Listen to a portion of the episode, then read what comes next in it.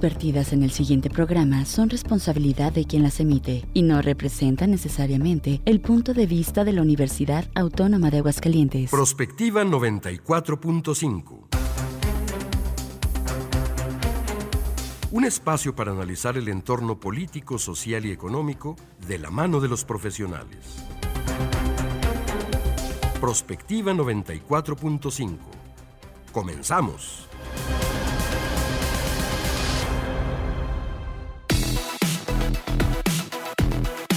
Ya son las 9 de la mañana en punto. Bienvenidos, muy buenos días. Esto es Prospectiva 94.5. Gracias a la gente que está en sintonía de Radio UAA.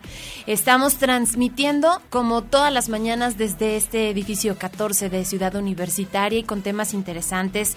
El día de hoy invitados pues de lujo como todas las mañanas y estaremos platicando a propósito de la Suprema Corte de Justicia de la Nación sí eh, pues ha habido bastante polémica por los ataques, hay que decirlo con las cosas como son, desde el gobierno federal, desde el Ejecutivo, hacia los ministros, jueces, y pues se ha puesto en tela de juicio bastantes aspectos del proceder del actuar y a propósito de cómo son seleccionados, en fin, son muchas las aristas de este tema y bueno, pues vamos a poder desglosarlo con nuestros especialistas. Es martes, es 20 de junio de este año 2023.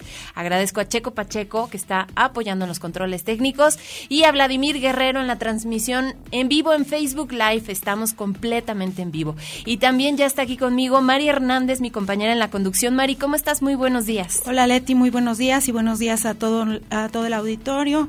Queremos recordarles que además de Facebook Live, pues también estamos en streaming para quienes no puedan escucharnos a través de radio. Estamos en radio.ua.mx y todos los días también a través de nuestros podcasts en las diferentes plataformas para los que no hayan tenido la oportunidad de escuchar los programas de los días anteriores, pues ahí pueden encontrarlos. Así que, pues bienvenidos a este día y comenzamos con el resumen informativo.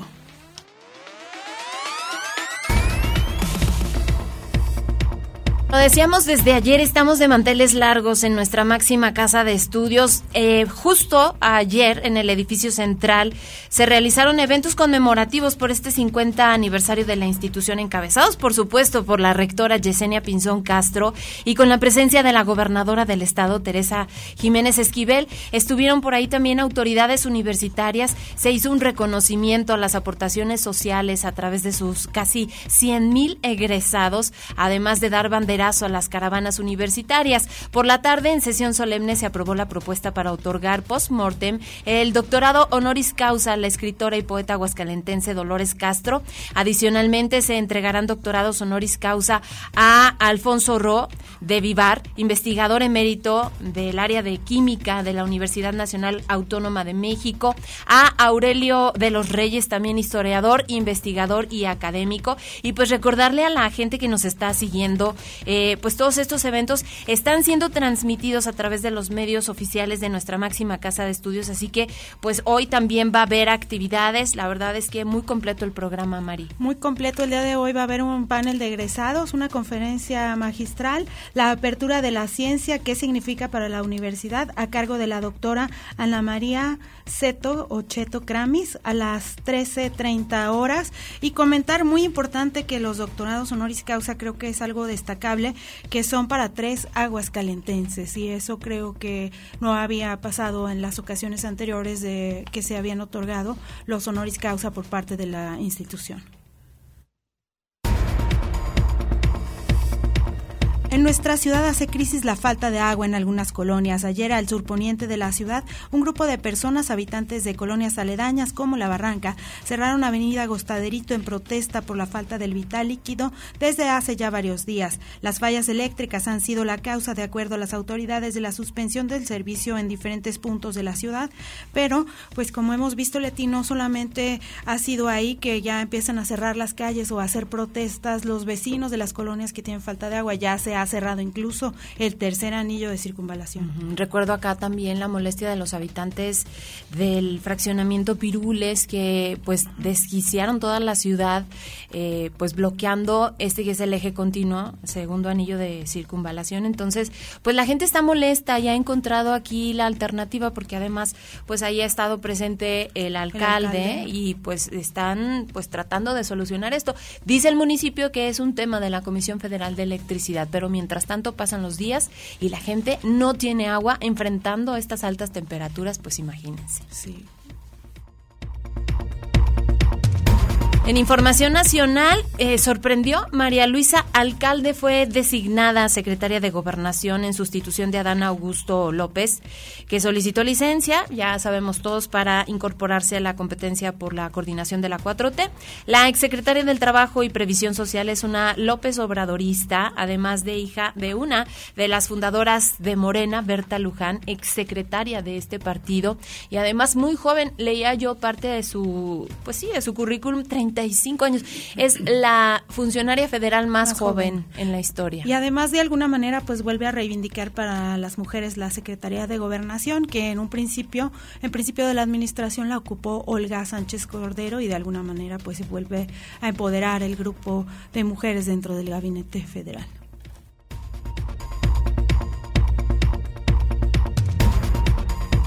Ayer arrancaron oficialmente las actividades de quienes aspiran a coordinar la 4T.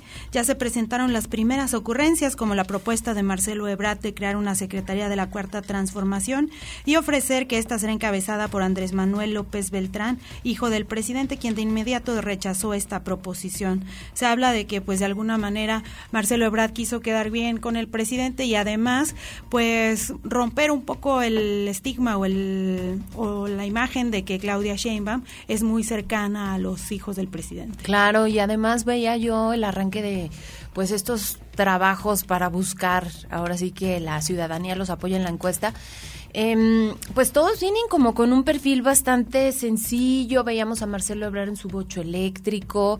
Eh, veíamos también, bueno, yo creo que arrancó con el pie izquierdo. Fernández Noroña estaba en Oaxaca y dijo Puebla. Y vemos ahora también a, pues con estas iniciativas de Adán Augusto decir, ¿saben qué? Pues yo este dinero no lo voy a ocupar, yo voy a hacer todos estos trabajos con mis ahorros. O sea, como muy tratando de seguir, ¿no? El estilo del presidente Andrés Manuel López Obrador. Al menos en, al menos en imagen, ¿no? Al menos. Bueno, vamos a ver qué es lo que sucede apenas esto está arrancando. Pues a nivel internacional destaca la desaparición del Titán. Este es un sumergible de fibra de carbono que formaba parte de una misión Ocean Gate Expeditions eh, este realizaba expediciones para observar los restos del Titanic. Estas exploraciones se llevan a cabo desde San Juan Terranova, Canadá, donde partieron el pasado domingo, ubicando con coordenadas el lugar del naufragio. Se sumergen donde se encuentran los restos del Titanic y pues sin embargo no se ha logrado localizar este sumergible y se tiene como plazo hasta el jueves, que es hasta cuando se calcula tienen oxígeno para su sobrevivencia. Y de aquí hay un montón de videos que yo he encontrado en las redes sociales de esta expedición que además dicen que se hacía en condiciones pues no eran las más adecuadas. Ahí algunos youtubers hablaban y hacían videos que te daba inseguridad eh, el, recorrido que, que hacían y además costosísimo. Muy costoso, 250 mil dólares aproximadamente. Uno de los que ya había hecho esa expedición es Alan de Alan por el Mundo y contaba en la ocasión que fue pues que no, no necesariamente cuando vas, pues logras, logran ver el Titanic, no en todas las ocasiones, porque puede ocurrir que las corrientes marinas lleven al, al sumergible hacia otro lugar y pues no logren verlo. Entonces, ni siquiera está garantizado que puedas verlo. Y bueno, en esta ocasión además, pues están extraviados, ojalá que puedan localizarlos antes de que eh, tenga consecuencias fatales. Exactamente.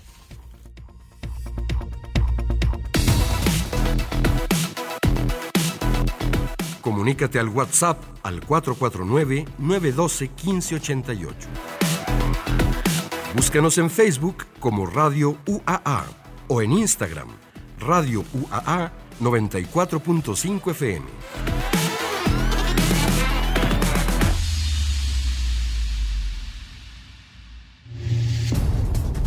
La Suprema Corte de Justicia de la Nación está bajo el ascendio del obradorismo. El presidente de la República ataca al Poder Judicial Federal desde la mañanera. Los congresistas de Morena amenazan con juicio político a los ministros y ministras y la calle de Pino Suárez ha sido flanqueada por un grupo de manifestantes para hacer una supuesta clausura de la Corte. Los ataques del Poder Ejecutivo iniciaron en 2018, pero estos en realidad se recrudecieron a partir de la llegada de la ministra Piña a la presidencia de la Suprema Corte en enero de 2023 y alcanzaron un nivel sin precedentes con la invalidez de la primera parte del llamado Plan B. El argumento principal detrás de los ataques a la Corte es que el obradorismo es un espejo de la voluntad de millones de mexicanos y representan al verdadero pueblo de México y no así la Suprema Corte. En corolario de su argumento, enfatizan que el criterio de nueve ministros y ministras no tiene legitimidad frente a millones de votos que supuestamente representan los legisladores de Morena el presidente Andrés Manuel López Obrador sigue impulsando un discurso de odio contra los ministros que integran su pleno, lo cual junto con su resistencia a acatar las decisiones del Poder Judicial preocupa por lo inédito de los ataques, porque constituyen un ejemplo a seguir por sus seguidores y porque puede derivar en el rompimiento del orden constitucional, además de que ya está rebasando límites. Tan solo en el primer trimestre de 2023, el mandatario hizo al menos 30 señalamientos en contra del Poder Judicial la Corte y en contra de la ministra presidenta Norma Lucía Piña Hernández. ¿Cuáles serán las consecuencias de este rompimiento entre poderes? hasta dónde podrá el mandatario de la nación llevar a la práctica sus planes para imponerse en la toma de decisiones del país, nuestros expertos de Prospectiva 94.5 nos ayudarán a contextualizar y profundizar este importante tema.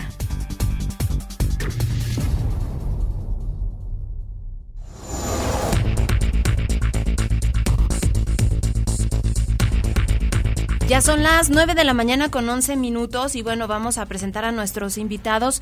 En primera instancia, quiero darle la bienvenida al doctor José Manuel López Libreros, él es jefe de Departamento de Derecho de nuestra máxima casa de estudios, a quien le agradecemos, por supuesto, muchísimo esta participación eh, desde la perspectiva, por supuesto, de nuestros catedráticos de este tema tan importante. Gracias, doctor.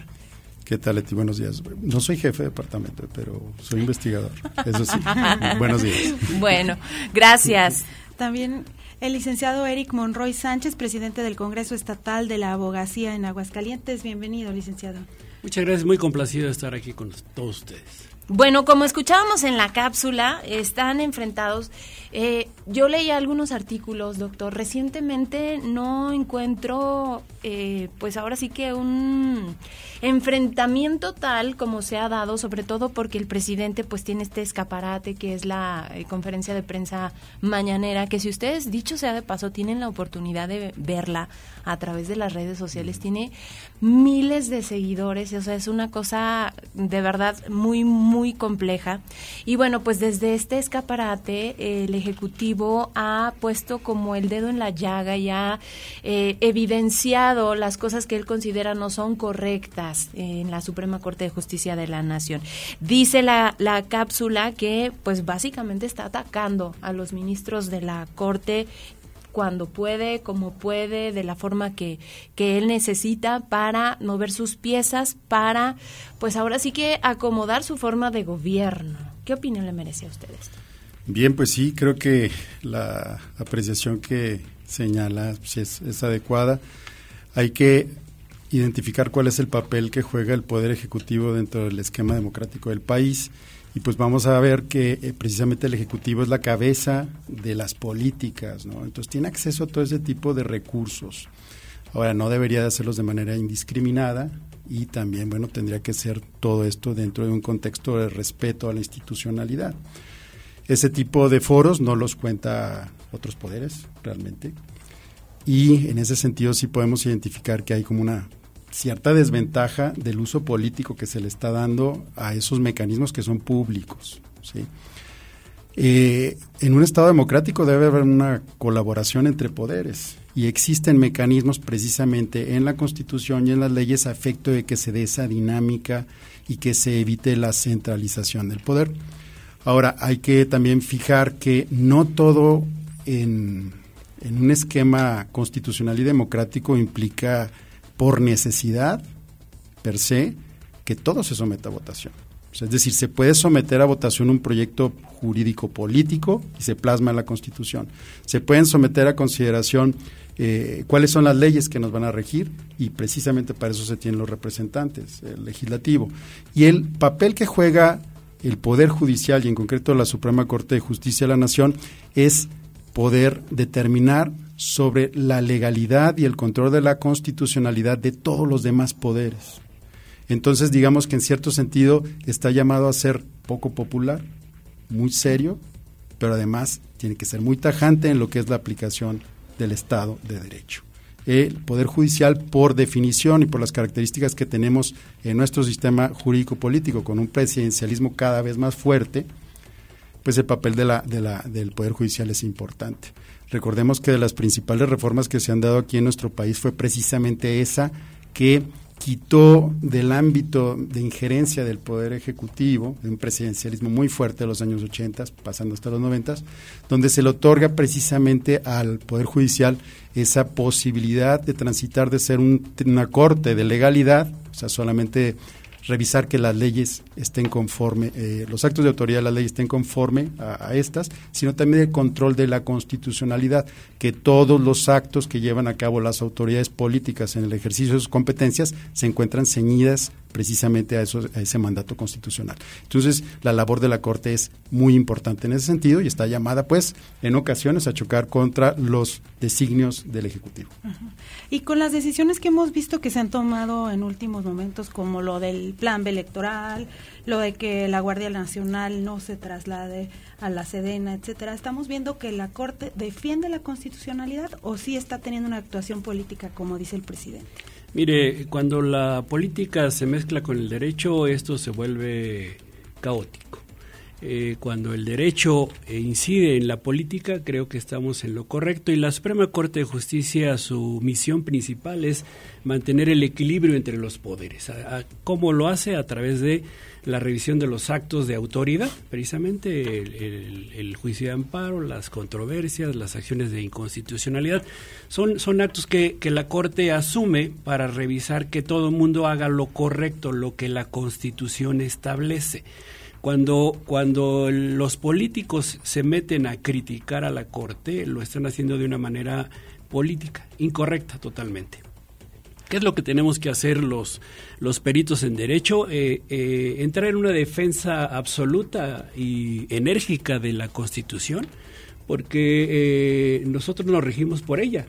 Y, lógicamente el Estado de Derecho es el que nos va a dar estabilidad social, económica a todos los ciudadanos mexicanos. ¿qué, ¿qué, es lo que estamos viendo ahora? Estamos viendo un, un, gobierno llamado de cuarta transformación que, que tiene que tiene un sesgo demasiado impopular para la clase media, para la clase eh, desprotegida, por llamarlo de alguna manera, para los pobres, parece ser que es una panacea porque les da, les da una beca, les da un apoyo económico cada dos meses y todo el mundo dice, es que a mis abuelitos nunca les habían dado y ahora les dan pero en realidad este creo que es es un es un gobierno electorero absolutamente que pretende que todo todo funcione a través de la compra de voluntades.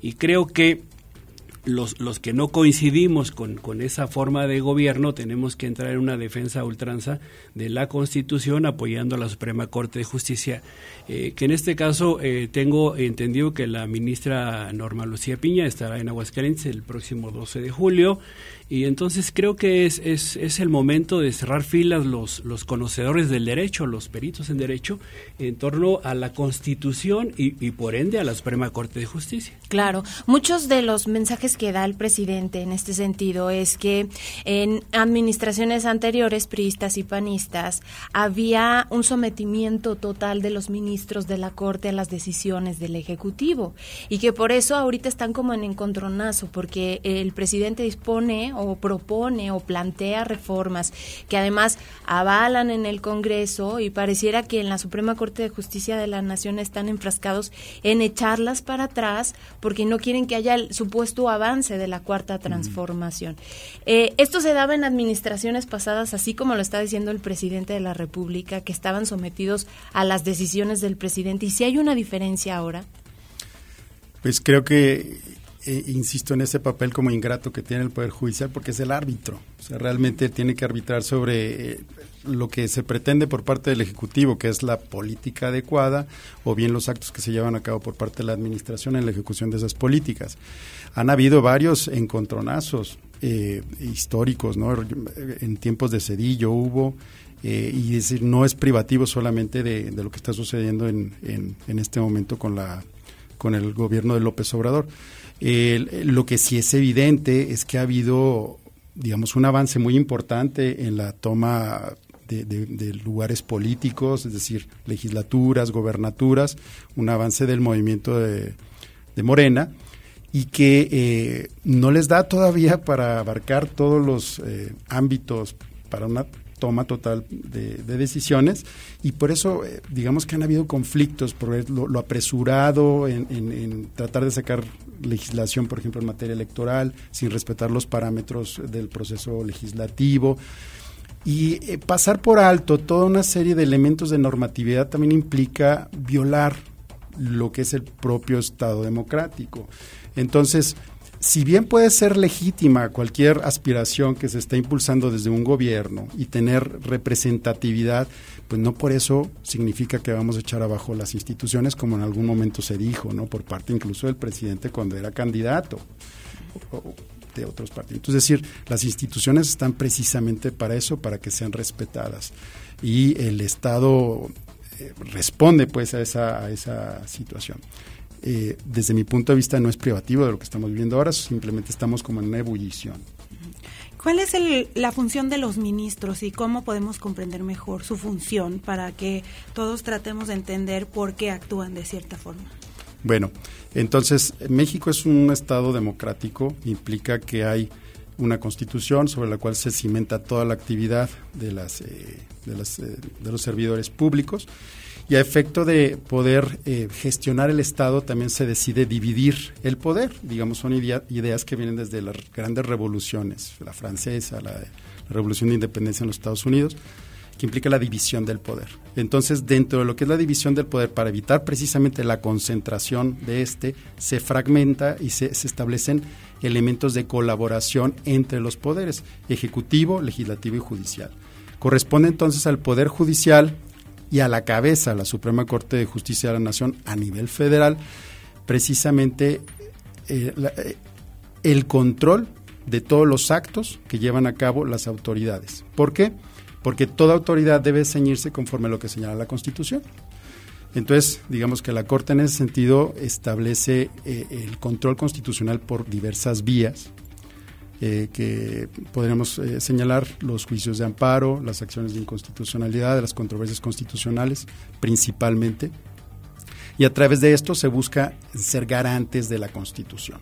Repito, la Constitución que es el máximo pacto que tenemos, que en efecto es jurídico, pero también es político, y que ahí se establecen las aspiraciones y la visión de largo recorrido del pueblo mexicano. Y las reglas del, y las reglas del juego. Entonces, eh, digamos que es el árbitro dentro de las reglas del juego de esta interacción entre los poderes y sobre todo tomando en cuenta que se debe respetar no solo las cuestiones democráticas, sino los derechos fundamentales de las personas.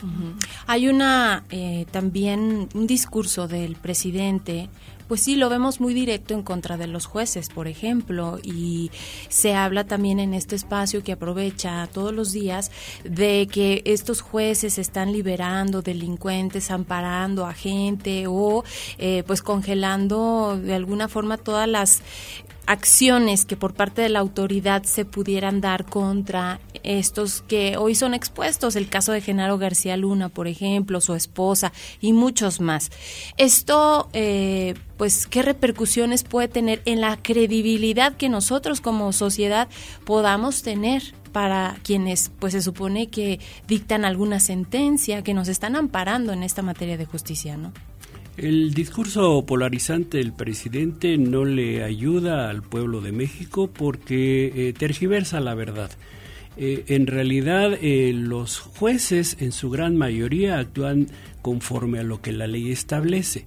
Ahora, las, las grandes reformas en materia legal han provocado que tengamos como mecanismos muy puntuales, como un checklist de, para la aplicación de la justicia. Entonces, cuando, cuando un juez revisa el famoso debido proceso, revisa ese checklist, encuentra que hay algo que falló, entonces cuando toma una determinación de ponlo en libertad o, sujétate a otro tipo de medida. Y es cuando el, presidente aprovecha para, para mal hablar de, la justicia. Yo creo que él, que no es abogado, que no entiende de leyes y que además lo utiliza eh, básicamente eh, por un interés electoral, que, me parece absurdo que siga hablando en materia electoral cuando ya es presidente de la República.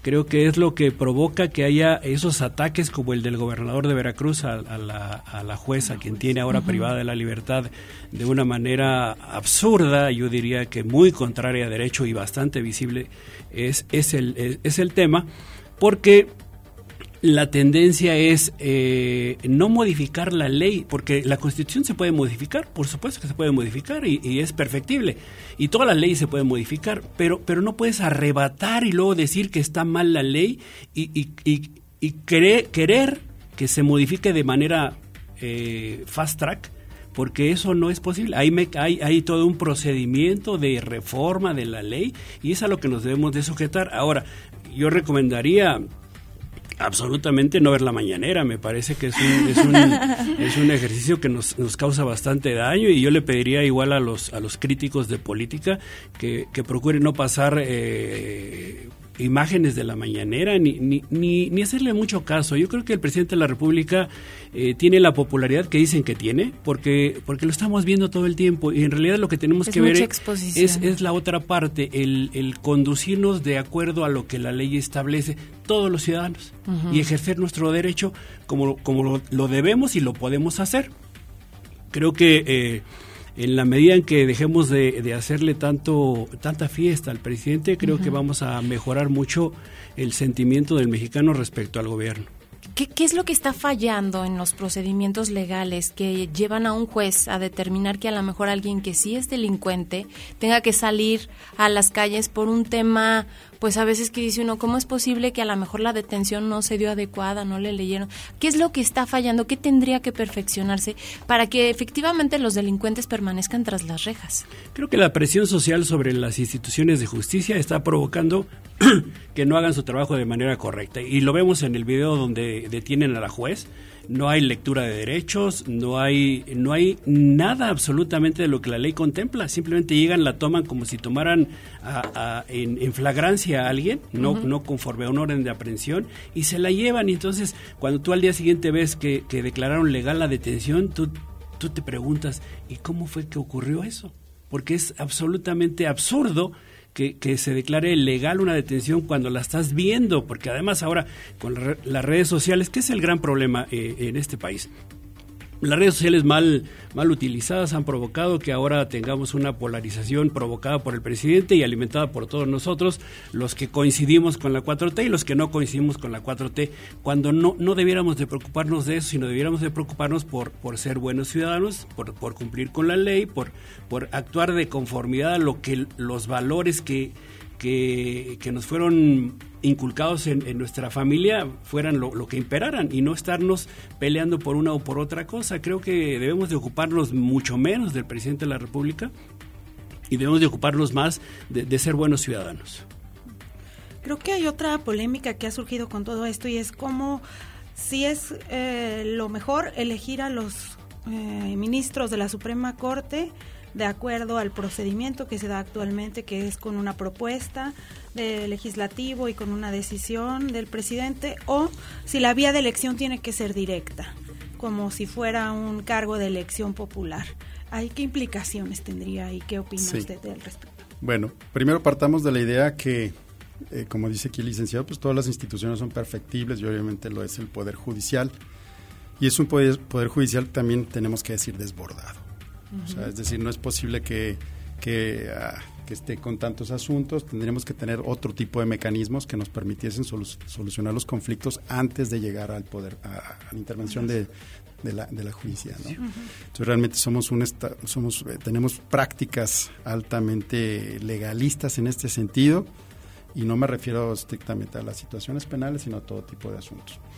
Ahora bien, eh, el, ahora sí que el, el, sistema de designación de ministros es el que heredamos, el que tenemos, que es parecido en cierto grado a lo que en Estados Unidos hicieron en su momento, ya que la Constitución mexicana del 17 se inspira en gran medida en, en el esquema federalista estadounidense. Y entonces es, en efecto, es un proceso político matizado jurídicamente, o sea, porque interviene el Ejecutivo, al momento de que hace una terna, ¿sí? Y después pasa la pelota al Senado y el Senado que tiene esa representatividad de las entidades o de las personas en este caso, pues dice, bueno, de esto vamos a analizar. Podría, podría mejorarse si tiene muchos ámbitos donde puede, puede hacerse una, eh, digamos, lo más eficiente. No estoy cierto que la votación directa sea, sea lo, lo adecuado. ¿Por qué? Porque el papel del juez implica que sea un técnico. O sea, vamos, el juez tiene que conocer muy bien del derecho y entender las circunstancias que se le están presentando para poder aplicar. No por necesidad tiene que ser una persona popular, aunque luego hay jueces que son muy populares, que luego les cuesta mucho ser eso. ¿no? Por ejemplo, estoy pensando en jueces así como Baltasar Garzón en España. De pronto un juez, un juez así como tipo Hércules, ¿no? que todo lo puede y pues, tiene problemas porque sobrepasa lo técnico y ya se implica en lo, en lo, en lo político y eso también es un peligro. Que los jueces estén hablando tanto y que salgan haciendo TikToks, pues también es, es, una situación que hay que pensar. ¿Qué podría hacerse sobre este proceso de designación el que tenemos actualmente? Mire, por ejemplo, uno, mm, el Ejecutivo prácticamente no tiene que justificar por qué están viendo una terna. Entonces eso hace que personas cercanas a ella a, esa institución, pues sean las que en principio pensamos que van a proponer. Pero no existe una justificación de cuáles son los requisitos, ni se ha investigado de manera profunda que los tenga. Y ahí tenemos el caso de la actual ministra. Entonces, si se hiciese un, filtro con mayor acuciosidad, en ese momento pues, quizás sería mejores los resultados.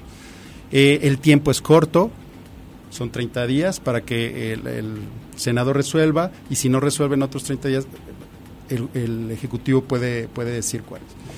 Es decir, es un sistema que puede perfeccionarse. Y la experiencia que hemos visto, por ejemplo, en cortes como la de Bolivia, con este movimiento que ha tenido eh, de multinacionalismo y demás, donde sí tienen una corte muy plural, donde incluso hay requisitos de género, de etnias y demás para poder acceder a su corte constitucional, pues no por necesidad tenemos a los mejores perfiles técnicamente hablando. Al menos esa es la crítica que se le puede tener.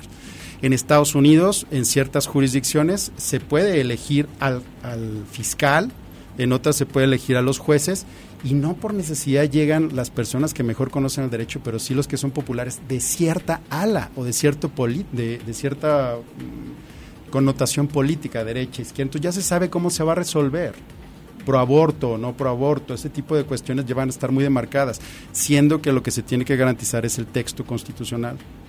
Pues creo que es, es un tema a tomar en consideración, además de los retos que implica las elecciones periódicas, tratar de emparatarlas con y pensar que estas personas no van a ser políticos se me hace muy complicado. Ya son las 9 de la mañana con 33 minutos. Tenemos que hacer una pausa. Los invitamos para que participen con nosotros. Nos pueden llamar o mandar su mensaje de texto en WhatsApp 449-912-1588. Estamos también en la transmisión en Facebook Live.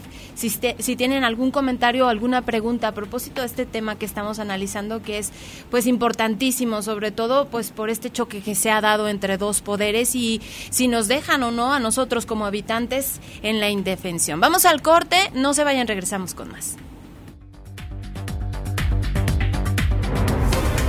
Prospectiva 94.5.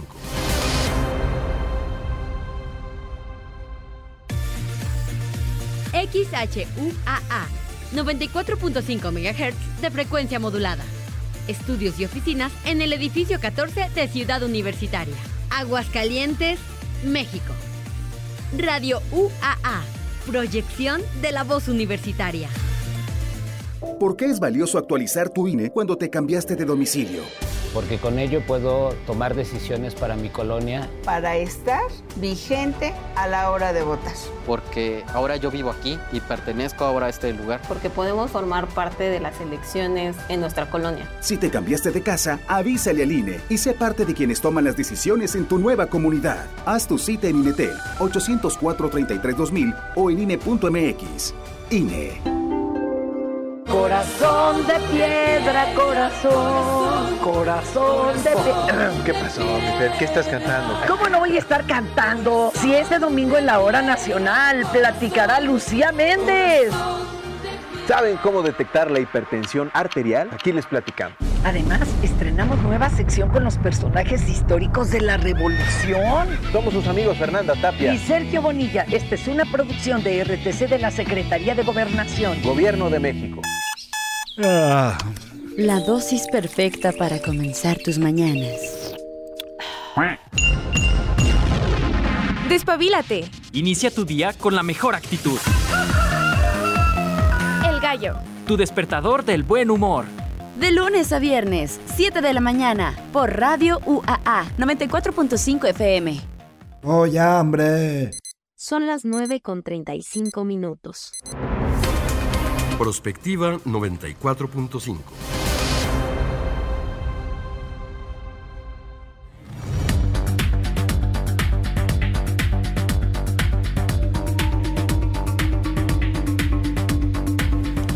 Regresamos, estamos hablando de la Suprema Corte de Justicia de la Nación y pues poniendo a consideración algunos temas aquí con nuestros expertos. Hablábamos de la posibilidad de integrar la Corte a través de elección directa, pero yo quisiera también referirme a que en el proceso actual hemos tenido algunas designaciones de ministros como la polémica que ha surgido con la magistrada Yasmín Esquivel y todo lo que se ha derivado de esto, que no solamente ha sido el tema del plagio de su tesis, sino cómo ella también ha utilizado los procesos legales para evitar que pueda ser o no juzgada tanto por la universidad como en otras instancias.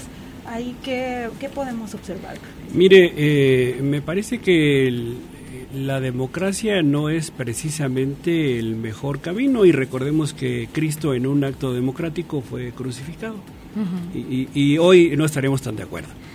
Cuando, cuando el presidente de la República propone ternas, pareciera ser que eh, le está faltando el respeto a la ley a partir de que eh, hay perfiles dentro del, de la Suprema Corte, en este caso, que comprende tribunales colegiados, tribunales unitarios de circuito, juzgado de distrito, el Consejo de la Judicatura mismo, que, tiene elementos eh, con capacidad y con experiencia que podrían aspirar a un puesto, pero, pero cuando, cuando le damos eh, por ley, porque así está ahorita, eh, esa posibilidad al presidente de la República de que proponga una terna, estamos politizando el nombramiento de un, de un ministro.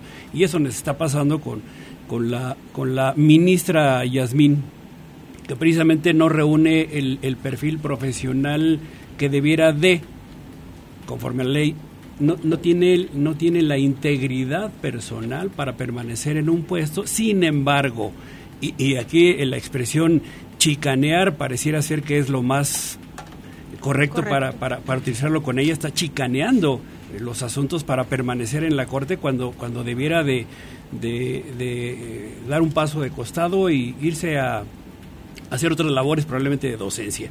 Eh, entonces creo, creo que cuando establecemos reglas claras debemos de sujetarnos a ellas y creo que debemos de modificar el, el, perfil, el, los requisitos para nombrar a un, a un ministro de la Corte a partir de pedirles experiencia profesional dentro de la, del, del, del aparato de la Corte. Porque si el único, solamente ha llegado un, un ministro que fue abogado litigante, era presidente de la Barra Mexicana Colegio de Abogados, que llegó directamente a, ministro y lo hizo bastante bien, por cierto.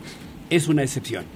Creo que, que, la mayoría deben de tener carrera judicial, carrera judicial. Y lo decía correctamente aquí el, maestro Libreros, eh, cuando se establece la carrera judicial es precisamente para evitar ese tipo de, situaciones donde cualquiera nos va a brincar o se nos va a colar a alguien porque tiene la fuerza política tiene el apoyo político de un presidente en este caso o del equipo del presidente que seguramente le habla al oído y le dice este es el bueno porque con este vamos a tener un voto seguro de los 11 vamos a, vamos a tener tres o cuatro, cuatro que es ahora pareciera ocho, ocho tres, eh, siete cuatro es, es, la, la votación. sí. la, votación Aquí que, nos preguntan que están buscando y agradecemos a las personas que se están comunicando con nosotros. ¿Qué, ¿Qué va a pasar con la ministra Yasmín? ¿Ya es un asunto cerrado? ¿Ya la universidad tendrá que dar car carpetazo o qué? Y no ha habido ahí una también una omisión de la Corte, o sea, de los propios ministros de hacer un pronunciamiento al respecto.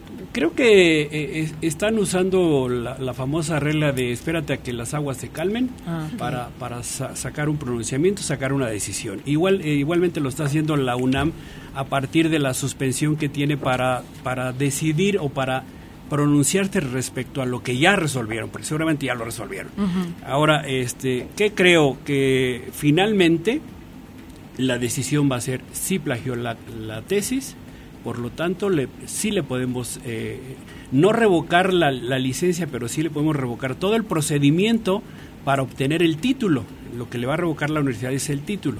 Y ahora, la Corte, ya hay un ministro, eh, creo que es González Alcántara, el que ya está eh, trabajando sobre, sobre ese tema dentro de la misma Corte, porque evidentemente que el problema de, de Yasmín está perjudicando a todos los ministros de la Corte porque estamos creyendo que todos son iguales. Claro. Y en no lo son. Pierden credibilidad, por supuesto, Totalmente. y esto pues a los habitantes es a los que nos preocupa. Otra persona dice, buenos días, excelentes reflexiones de los especialistas. Sí, por favor, que no hagan del sistema judicial otra lucha de popularidad, que es lo que da la democracia. Ya vimos que el pueblo puede tomar decisiones subjetivas y poco acertadas. Ahí está un exfutbolista de gobernador gobernador. Muchísimas gracias a esta persona que se comunica con nosotros. Y bueno, otro de los temas también es, o digamos de los frentes que plantea el presidente, el de la austeridad. En ese sentido, eh, pues él en esta pues iniciativa que plantea de que nadie gane más que el presidente, uh -huh. los ministros eh, pues no, definitivamente no le han entrado. ¿Es justo o no es justo? ¿Cómo lo ven ustedes? Bueno, eh, realmente aquí lo tendríamos que ver que tenemos que partir de la idea que vivimos en una sociedad desigual. Realmente duele mucho pensar que algunos funcionarios tienen unos ingresos altos eh, y otras personas no lo tienen tan alto. Sin embargo, hay que ver también el grado de responsabilidad que implica ese ejercicio y yo le diría con mucha precaución tomar en cuenta el impacto que esto genera dentro del presupuesto. O sea, es que realmente qué tanto impacta el sueldo de los ministros o qué tanto impacta el sueldo, o sea, dentro de un presupuesto amplísimo si lo comparo con la cantidad de becas que se están dando. Es decir, no sé si repartir 0.5 centavos más valga la pena. Tendría que hacer un ejercicio. Ahora, definitivamente han, se han ido recortando eh, ciertas prerrogativas, que podríamos decirlo así, que ha tenido, han tenido los, los funcionarios judiciales de alto nivel, sobre todo para pues para irlo, eh, digamos, como que acercando más a, la realidad de lo, de lo, cotidiano. Pero realmente si pensamos que ese es lo que se tiene que pagar para que sean imparciales, para que sean objetivos, para que sean transparentes, me parece que es un costo que puede asumirse. Realmente no, no, no, no veo el conflicto respecto del fondo del asunto si eso nos permite tener un, po un poder judicial que no sea corruptible.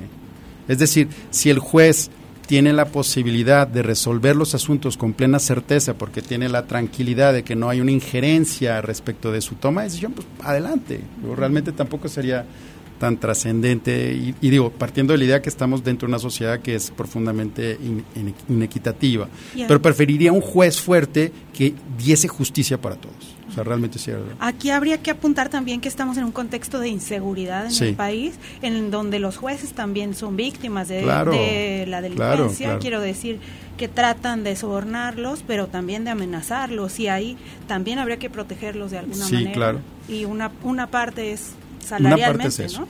Y, y, y, volviendo al tema rápidamente, es ahora imaginémonos que ese tipo de factores reales de poder incidiesen en la, en la elección de los jueces. Claro. ¿sí?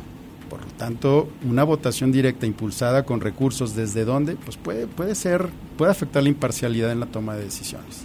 Otra persona se comunica con nosotros, dice el Poder Judicial requiere una reforma urgente. La ministra Piña debe ir a juicio político como muchos ministros que son corruptos. El Poder Judicial y el Tribunal Electoral es lo último que les queda para seguir con la mafia del PRIAN.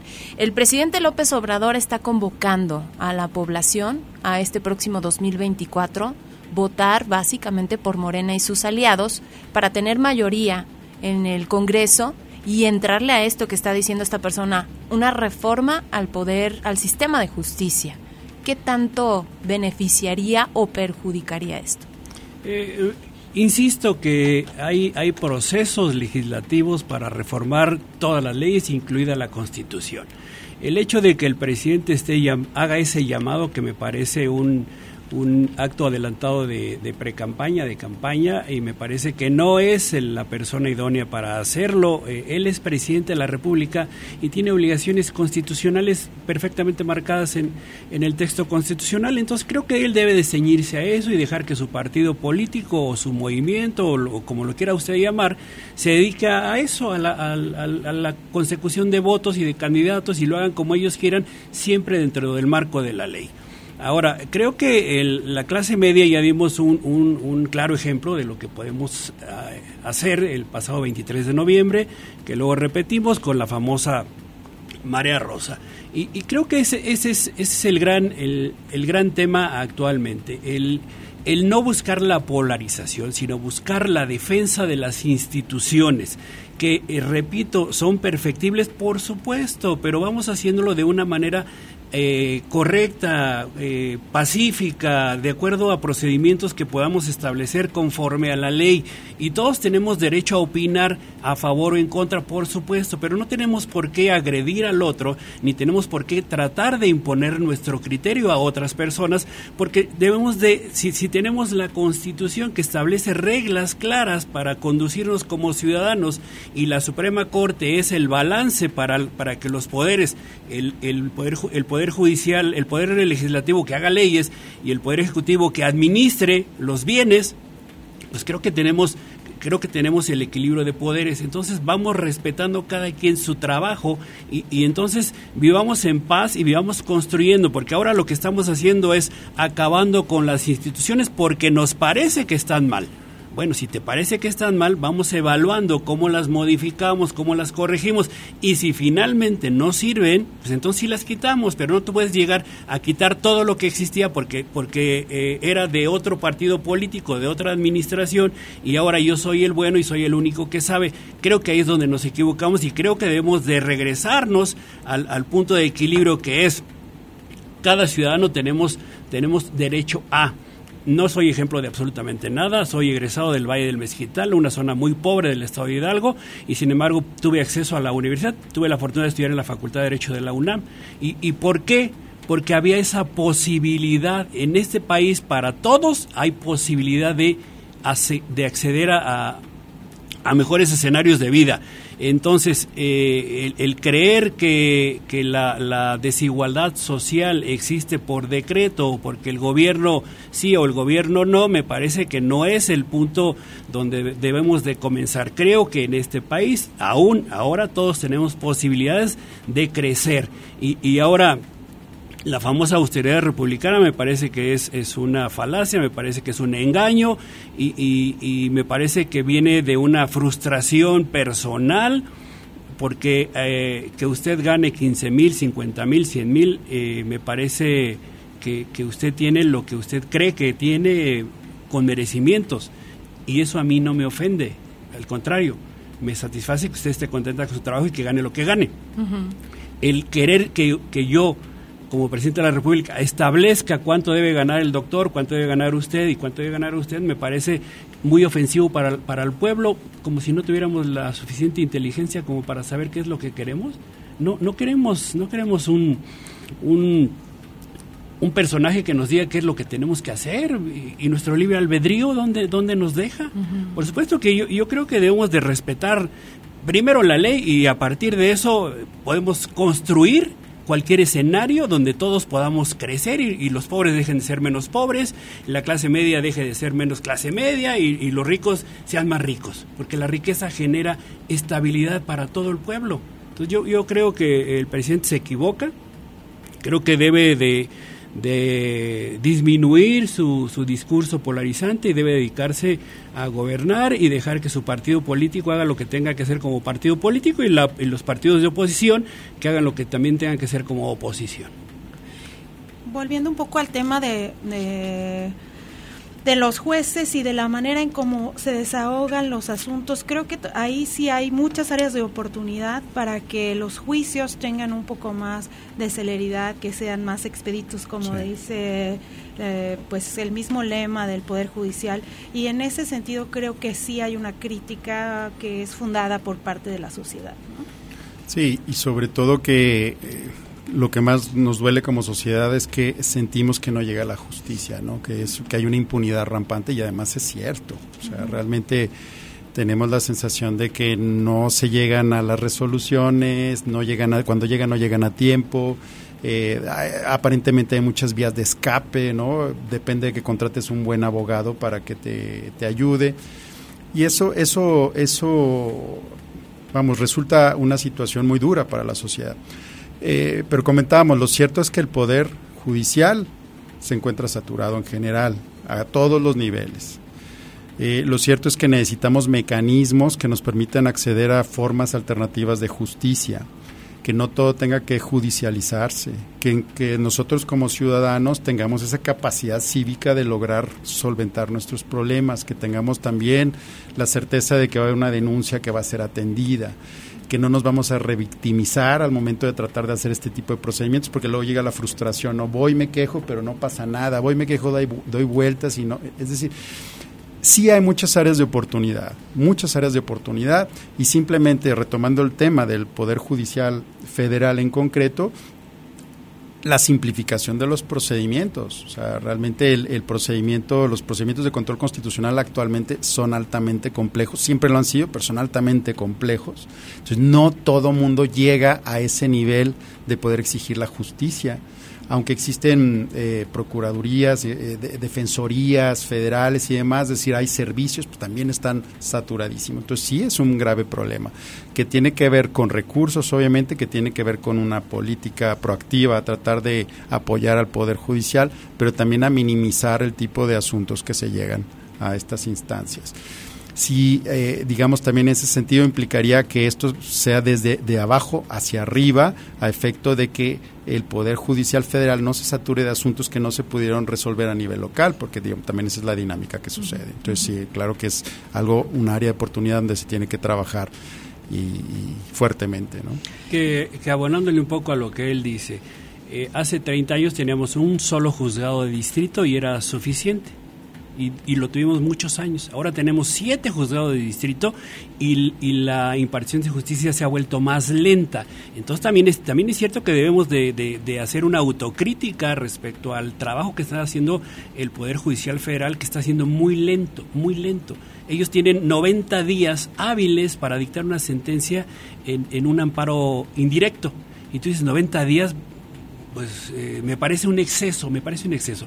Creo que lo debiéramos de reducir. Creo que ellos mismos deberían de reducir los, los tiempos, porque justicia que no es pronta es injusticia. Entonces, creo que también la autocrítica hacia, hacia la Suprema Corte de Justicia debe de, ser algo que, que, hagan de ya, de ya, porque ciertamente y, los abogados nos quejamos mucho de eso. Eh, cuando tú vas, eh, prometes un amparo, eh, amparo indirecto o directo, sabes que, puede pasar un año, año y medio, dos, hasta dos años. Para que se resuelva. Para que se resuelva. Y, y luego para que se resuelva en contra, tú dices, pues mejor ya negocio aquí. Sí, porque además la gente está viviendo esto.